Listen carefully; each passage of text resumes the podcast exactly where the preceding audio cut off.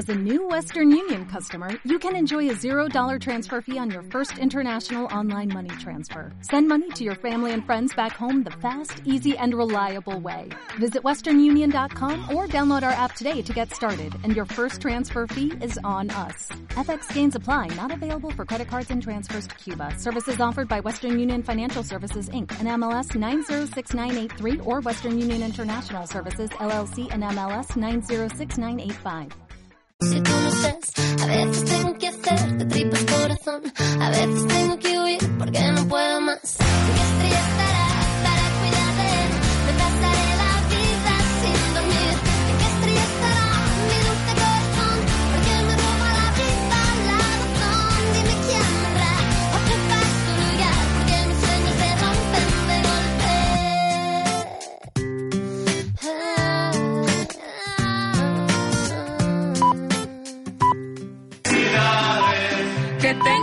dicha. La una y media. Radio Las Palmas FM.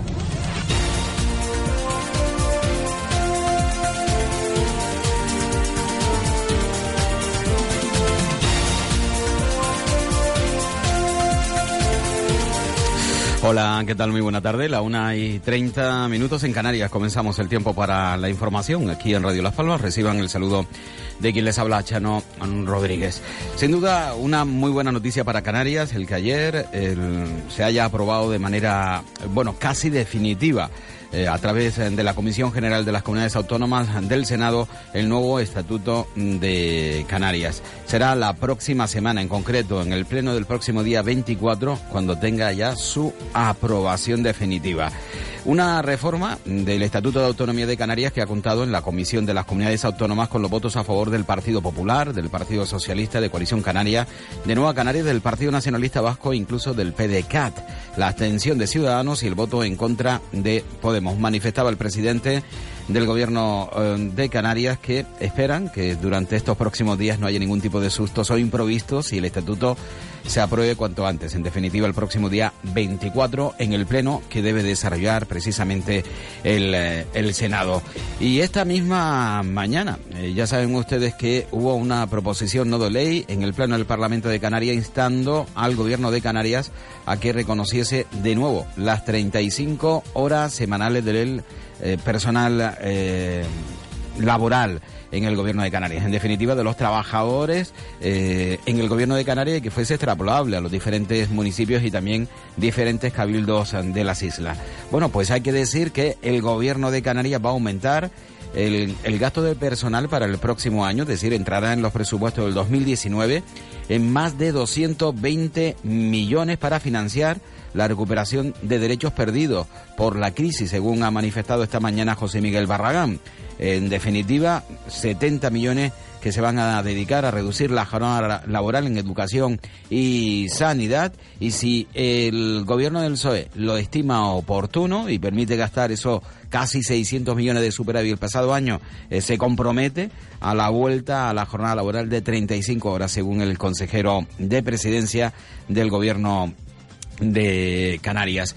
Y ayer nuestro compañero Juan Santana en su programa El Pulso, aquí en Radio Las Palmas, sacaba una noticia que bueno, que tiene lo suyo, ¿no? Eh, ayer Juan Santana, programa El Pulso, ustedes los pueden escuchar si quieren en la propia web eh, de Radio Las Palmas, eh, o si no en la app de Radio Las Palmas, yendo al programa El Pulso de la jornada de ayer, el día 18 de octubre del 2018. Manifestaba, destapaba el compañero Juan Santana que el presidente del Partido Popular en Canarias se ha llevado en lo que se en lo que va de legislatura, es decir, desde junio del 2015 hasta junio del 2018, es decir, eh, hasta junio del 2018, eh, que se ha llevado, se ha, cobrado en dietas por mm, declararse, eh, que es una trampa, según el compañero Juan Santana, residente en la isla de La Palma, más de 5.500 euros.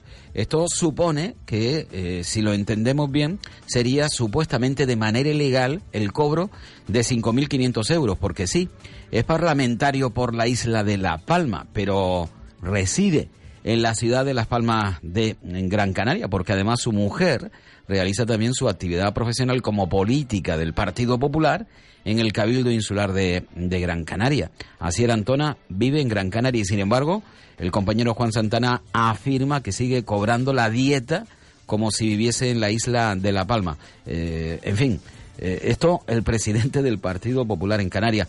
Y bueno, eh, además el compañero Juan Santana decía ayer, no es la única mentira o trampa del presidente del Partido Popular en Canarias, a quien podemos llamar el vizcaíno mm, o bilbaíno mentiroso.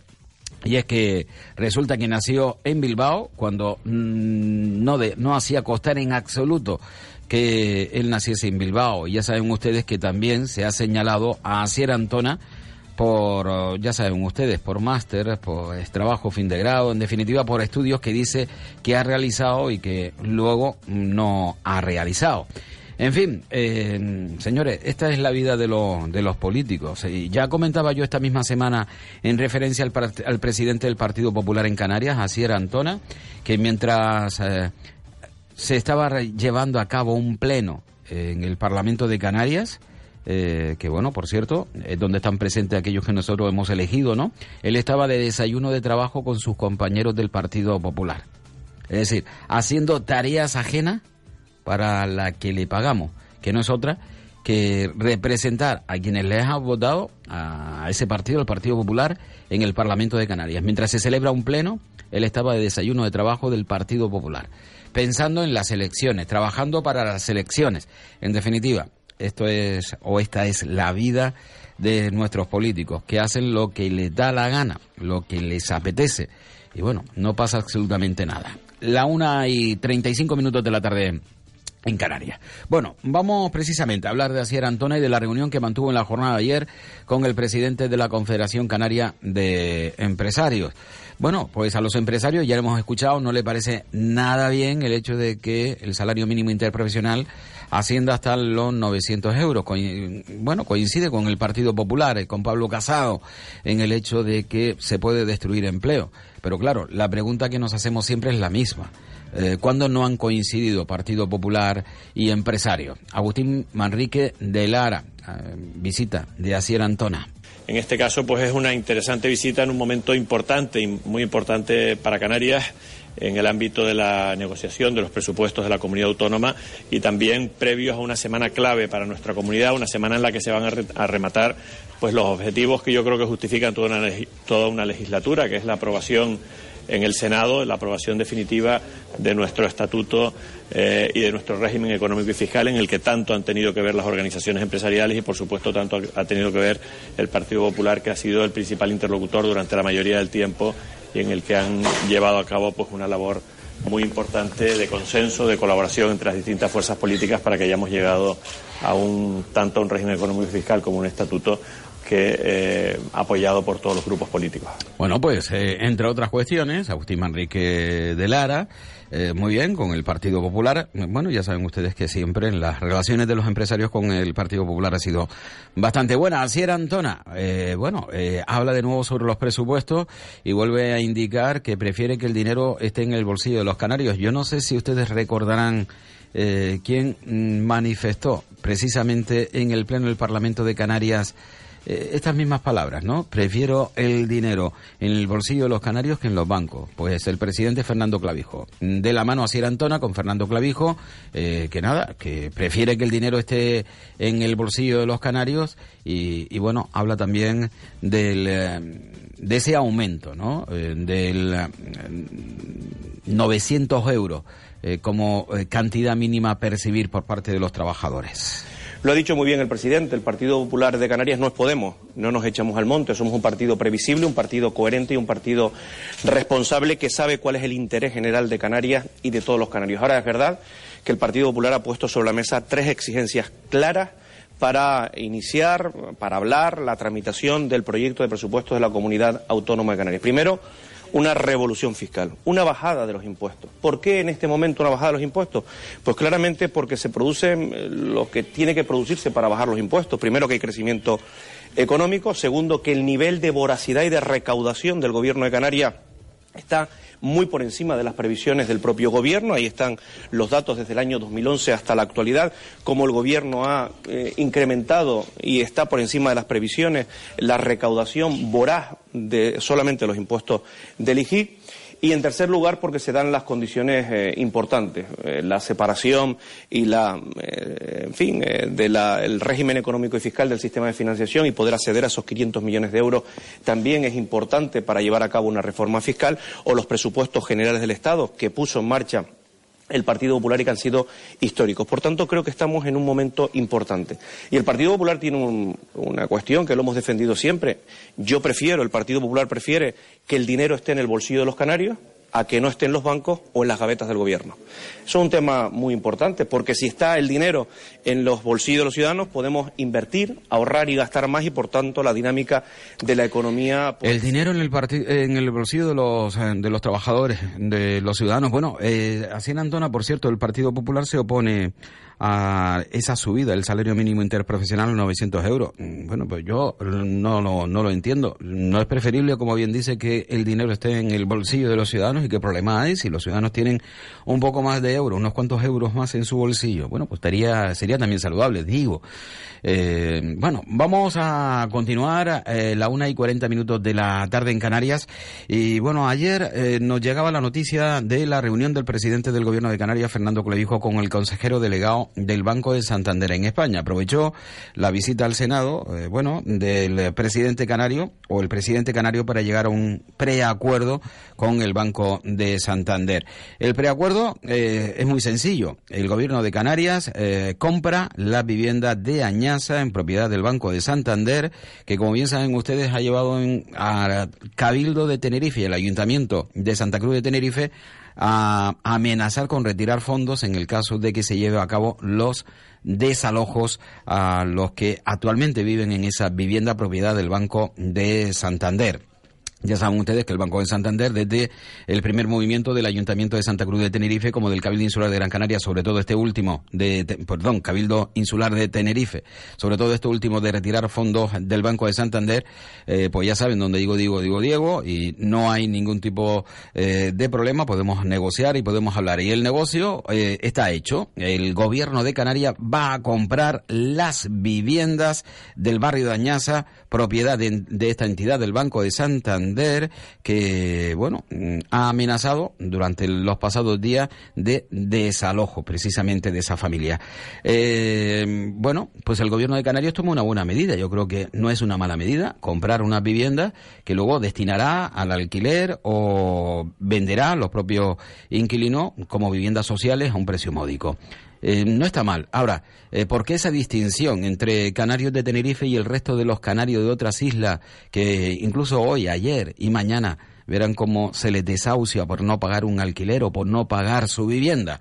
Claro, la diferencia es que estamos hablando de una cantidad importante de eh, ciudadanos de Tenerife con el apoyo del Ayuntamiento de Santa Cruz, ATI, con el apoyo del Cabildo Insular de, Tenerife, ATI, y claro, no podía ser menos el presidente del Gobierno de Canarias, ATI, en apoyo precisamente a ciudadanos de Tenerife. Ciudadanos de primera en relación al resto de ciudadanos de segunda, tercera, cuarta categoría que han sido desalojados de su casa y que no han visto en absoluto cómo el Gobierno de Canarias hiciese nada, pero nada de nada en apoyarlo. Eso sí, será una bandera eh, de coalición canaria, de ATI en Tenerife, para las próximas elecciones, porque Fernando Clavijo se deja, lo deja muy claro, no es una cuestión del gobierno de Canarias, es Ayuntamiento de Santa Cruz de Tenerife, ATI, Cabildo Insular de Tenerife, ATI y Gobierno de Canarias, más ATI. Bueno, efectivamente tuve una reunión con el director general, el CEO, el señor Ramí, y desde luego yo creo que fue muy provechoso y positivo. ¿no? Yo quiero agradecer las facilidades con, primero para tener la reunión y el compromiso de llegar a un preacuerdo para tratar de adquirir eh, las viviendas afectadas, en este caso en, Añaza, y desde luego me transmitió de viva voz que desde luego ni había previsto ningún desahucio, ni iba a haber ningún desahucio, ni es política del Santander desahuciar a, a las familias y sobre todo a las más vulnerables y desde luego yo creo que fue muy receptivo y creo que la próxima semana podremos cristalizar un acuerdo de satisfacción para todas las partes. Pero sí quiero eh, bueno, transmitir a las familias esa tranquilidad por un lado, porque el Gobierno de Canarias, junto con el Cabildo y con el Ayuntamiento, estamos buscando soluciones y tenemos este principio de preacuerdo para adquirir las viviendas. Y por otro lado, también, en honor a la verdad, quiero agradecer la predisposición del Banco Santander y su CEO eh, para eh, solucionar satisfactoriamente eh, esta situación.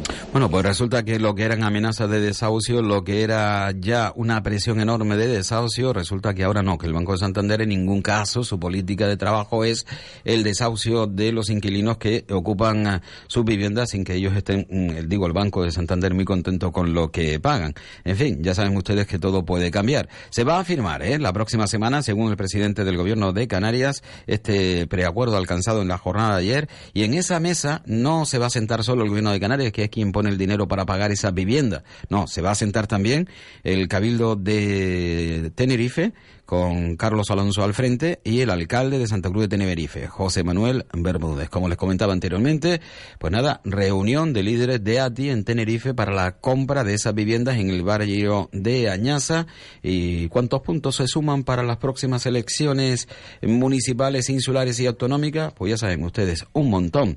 ¿Y qué sucede con esas plataformas en Fuerteventura que se han venido manifestando durante las últimas semanas, últimos meses, incluso en la jornada ayer y hoy? Porque están apercibidas de desahucio y porque claro, los propietarios de, los, de esas viviendas consideran que pueden sacar más beneficio con el alquiler vacacional. Mm, bueno, pues nada, eh, a ellos que, bueno, que miren a ver si se puede hacer algo en Fuerteventura por, por esos ciudadanos que están perdiendo bien su casa o bien esa vivienda de alquiler, no viven en Tenerife. Ese es el gran problema.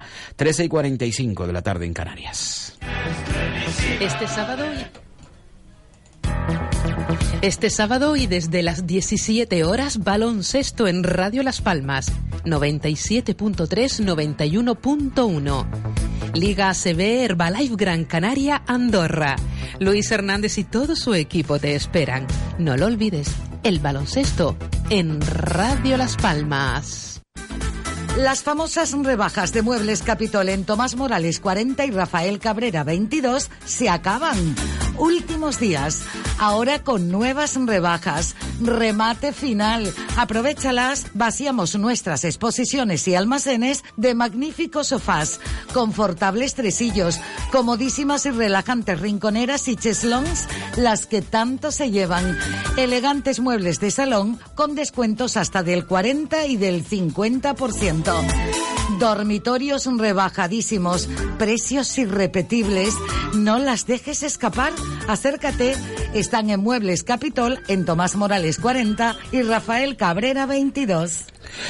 Bueno, pues continuamos con las noticias. Por cierto, hoy la consejera reprobada por el Parlamento de Canarias, Cristina Válido, ha señalado que, por supuesto, ella no va a dimitir. Es curioso, eh, porque precisamente mm, en esta última etapa, con Patricia Hernández y con Cristina Valido, es decir, en la presente legislatura, parece que ha avanzado un poco lo que, lo que es la atención, sobre todo dependencia, aquí en la Comunidad Autónoma de Canarias, que era un auténtico desastre. Todo el mundo reconoce que dependencia ha sido un desastre, pero sin embargo, eh, nadie ha reprobado a las anteriores consejeras, ¿verdad? O consejeros, más bien consejeras, eh, pertenecientes también también a Coalición Canaria. Coalición Canaria nos lleva gobernando un montón de años aquí en nuestra comunidad. Y, bueno, resulta que es ahora cuando se reprueba precisamente a la consejera que posiblemente mejor lo, lo, haya, lo haya hecho. Es curioso. Bueno, pues a eso mismo eh, eh, señala Cristina Valido. Se extraña muy mucho. Ella dice que no va a preguntar. Sin embargo, pregunta a los partidos políticos dónde estaban antes, cuando la gestión en dependencia era un auténtico problema. Lo es ahora, pero antes muchísimo más. Yo añado a Cristina Valido. ¿Y dónde estaba su partido antes? Es el mismo partido, señora Valido, la que ha llevado a la dependencia en Canarias una situación de auténtico desastre y que continúa a pesar de los esfuerzos siendo un auténtico desastre. Más que mirar para otros partidos por reprobarla, mira a su propio partido y dígale usted a su partido a su partido, a Coalición Canaria, cómo es que han permitido que en estos últimos años la dependencia esté como está respeto mucho a, los parlamentarios, pero he oído el debate con detenimiento y no he escuchado argumentos que me hagan pensar que debo dimitir. Acepto la reprobación, sigo defendiendo los datos y diciendo que la dependencia no ha dejado de mejorar y lo demuestro donde ustedes quieran.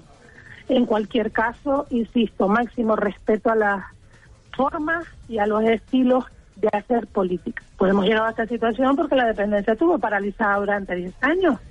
Por cierto, no sé dónde estaban eh, los grupos que han votado mi reprobación en ese momento. Nunca estuvimos peor que entonces. Hemos incrementado la cantidad que pagamos de prestaciones económicas, no lo que pagamos a los cabildos por las camas y los centros de día, en 10 millones de euros respecto del 16. Fíjese si habrá mucha más gente recibiendo prestaciones. 10 millones más, 27 millones a los cabildos a través de los convenios. ¿Y dónde ha estado Coalición Canaria durante todos estos años? Pues gobernando Canarias a pesar de, la, de los pesarios. Bueno, eh, es que, eh, claro, ella, eh, Cristina Valido, se olvida también de mirar a su propio partido político, ¿no? Que indudablemente tiene una máxima responsabilidad y ha sido quien ha llevado, quien ha gestionado Canarias en los últimos, en los últimos 20 años. Bueno, 13 y 49 de la tarde en Canarias, Noemí Santana, bueno, afirma que Fernando Clavijo no ha tenido la voluntad de negociar con Podemos lo presupuesto del 2019. Bueno, ya saben ustedes que hubiesen sido de todas maneras unas negociaciones eh, casi imposibles de poder alcanzar acuerdos en ella, pero lo mínimo, lo mínimo hubiese sido, bueno, pues un sentarse a dialogar, ¿no? Bueno, no ha sido posible y Noemí Santana afirma que, bueno, no ha tenido esa voluntad porque no quiere unos presupuestos sociales. Desde el grupo parlamentario Podemos denunciamos la poca voluntad del gobierno pues para escuchar las propuestas de Podemos de cara a los próximos presupuestos generales de la comunidad autónoma. Debe ser eh, que como ya lo tienen bien atado con su socio preferente en el gobierno, el Partido Popular, no se les hace necesario el consensuar con otros grupos parlamentarios. Por lo tanto, nosotros no íbamos a participar eh, de un paripé. Eh, quien tiene voluntad de consensuar, de dialogar, de llegar a acuerdos, no te establece una fecha y hora fija sin posibilidad eh, de tú eh, poder conciliar también con tu agenda. Nosotros queríamos presentar un documento trabajado. Bueno, eh, Noemí Santana se queja de que no hay manera de encontrar un hueco en la agenda de unos y otros para establecer un día, una hora para sentarse a negociar los presupuestos. Bueno, es que los políticos están muy liados, ya saben ustedes que tienen demasiado trabajo, muy mucho, y si no que se lo digan a Sierra Antona, ¿eh? que estuvo de desayuno de trabajo el pasado martes en la mañana y luego tuvo que desplazarse a su isla de residencia, a, Gran Canaria, por cierto, isla de residencia, Gran Canaria, a pesar de que, como bien dice nuestro compañero Juan Santana, esté cobrando del Parlamento de Canarias eh, porque eh, reside en La Palma, algo que no es cierto, ¿eh? reside en la ciudad de Las Palmas de Gran Canaria, otra cosa es que haya sido elegido pues por la isla de La Palma. Bueno, más cositas, el gobierno de Canarias, en este caso la Consejería de Sanidad, que pone en marcha una nueva tarjeta sanitaria con el distintivo doble A a, A. Con esta nueva tarjeta eh, se espera mejorar la atención que se presta a las personas con discapacidad grave. Eh, ya saben, distintivo A. A este distintivo, a este tipo de tarjeta se pueden acoger aquellas personas que presenten patologías como demencia, discapacidad intelectual grave y profunda, trastorno del espectro autista, trastorno mental crónico, sordoceguera o parálisis general. Una atención muy especial para ello. Escuchamos a Elizabeth Hernández, directora general de programas asistenciales del Gobierno de Canarias. La incorporación en la tarjeta sanitaria de los caracteres AA mejorará la asistencia en determinadas situaciones especiales de pacientes que tienen un déficit, problemas de comunicación, interacción social, dificultad para identificar o para poder exponer cuál es su estado físico y emocional, para poder comunicarlo a la familia o incluso a los profesionales, que en ocasiones también tienen una hipersensibilidad Continuamos a falta de siete minutos para las dos aquí en nuestra comunidad. Eh, nos eh, acercamos, digo, hasta la ciudad de Las Palmas de Gran Canaria porque el Boletín Oficial de la provincia de Las Palmas publica hoy que por primera vez en diez años una convocatoria del Ayuntamiento Capitalino para una oposición con 31 plazas de agentes de bomberos para esta ciudad. Esta convocatoria sigue el sistema de oposición libre, de acuerdo a lo aprobado en la oferta de empleo público para el año 2017 de este ayuntamiento. Los aspirantes a bomberos en Las Palmas de Gran Canaria podrán presentar solicitudes durante 20 días naturales a partir de hoy, día de la publicación en el boletín oficial, eh, perdón, del Estado, que no se ha publicado hoy. Hoy se ha publicado en el Boletín Oficial de la provincia. Cuando salga publicado en el Boletín Oficial del Estado, se prevé que el próximo lunes y martes, pues ya tendrán 20 días para la presentación de eh, solicitudes para ser bomberos en Las Palmas de Gran Canaria. En concreto, como les comentaba anteriormente, 31 plazas a disposición de aquellos que quieran ser bomberos en esta ciudad. Mario Regidor. Este miércoles se ha publicado en el Boletín Oficial de la Provincia de Las Palmas la convocatoria de 31 plazas de bomberos. Hacía 10 años que no se convocaban oposiciones para el cuerpo de bomberos de la ciudad. Con esta convocatoria cubrimos una necesidad especial para la mejora de la seguridad ciudadana, así como dotar, dotamos del músculo necesario al Servicio de Extinción de Incendios Municipal para acometer los desafíos en los que se enfrenta una ciudad como la nuestra en constante cambio.